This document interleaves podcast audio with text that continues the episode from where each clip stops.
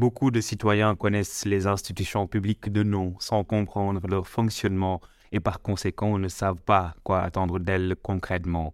C'est pourquoi le think tank citoyen Wati, en partenariat avec la Fondation Konrad Adenauer, a lancé un projet sur le fonctionnement des institutions publiques au Sénégal afin de comprendre à partir d'expériences personnelles le rôle de ces instances de prise de décision, les défis et obstacles auxquels elles sont confrontées et les points à améliorer dans leur fonctionnement.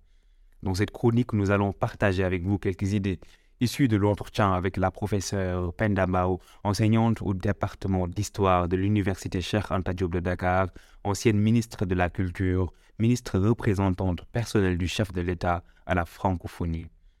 Le 1er avril 1966, le président Léopold Sédar Senghor ouvre le premier festival mondial des arts nègres. Durant trois semaines, des danseurs, des musiciens, des plasticiens et des écrivains venus d'Afrique du Brésil et des États-Unis font de Dakar la plaque de la culture africaine, le lieu privilégié pour la défense et l'illustration des valeurs de civilisation du monde noir. Au-delà d'être un espace de présentation, le FESMAN proposait aussi un cadre d'échange, de production d'idées et même de propositions de ce qui pourrait être une nation pour nos États post-indépendants.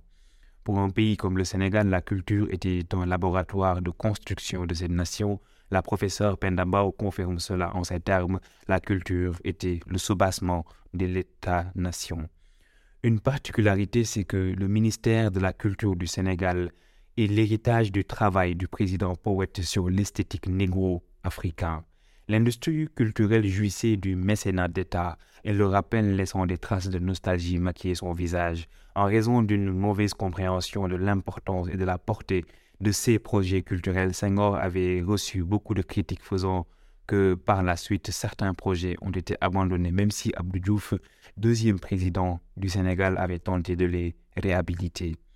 Pour réconcilier la culture à la population, il est nécessaire de ne pas la réduire à la religion et à la danse, mais il faut revisiter et valoriser tous les secteurs qui composent son univers et son industrie il est important d'initier le jeune Sénégalais à l'art en organisant des concours artistiques afin de dénicher des talents. Le théâtre scolaire aussi est une activité à ramener dans les écoles.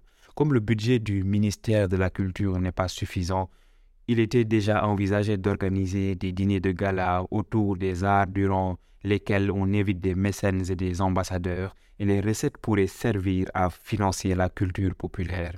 Curieusement, à travers cet entretien, nous apprenons que l'Orchestre national du Sénégal travaillait sur des airs classiques. Le classique sénégalais existe, martèle-t-elle. Parmi les recommandations, on peut retenir aussi qu'il faut augmenter sensiblement le budget du ministère de la Culture. Enfin, il serait fort utile de créer un pont entre le ministère de la Culture et celui de l'Éducation pour que la jeunesse s'intéresse davantage à la culture et qu'elle ait plus d'espace pour s'exprimer.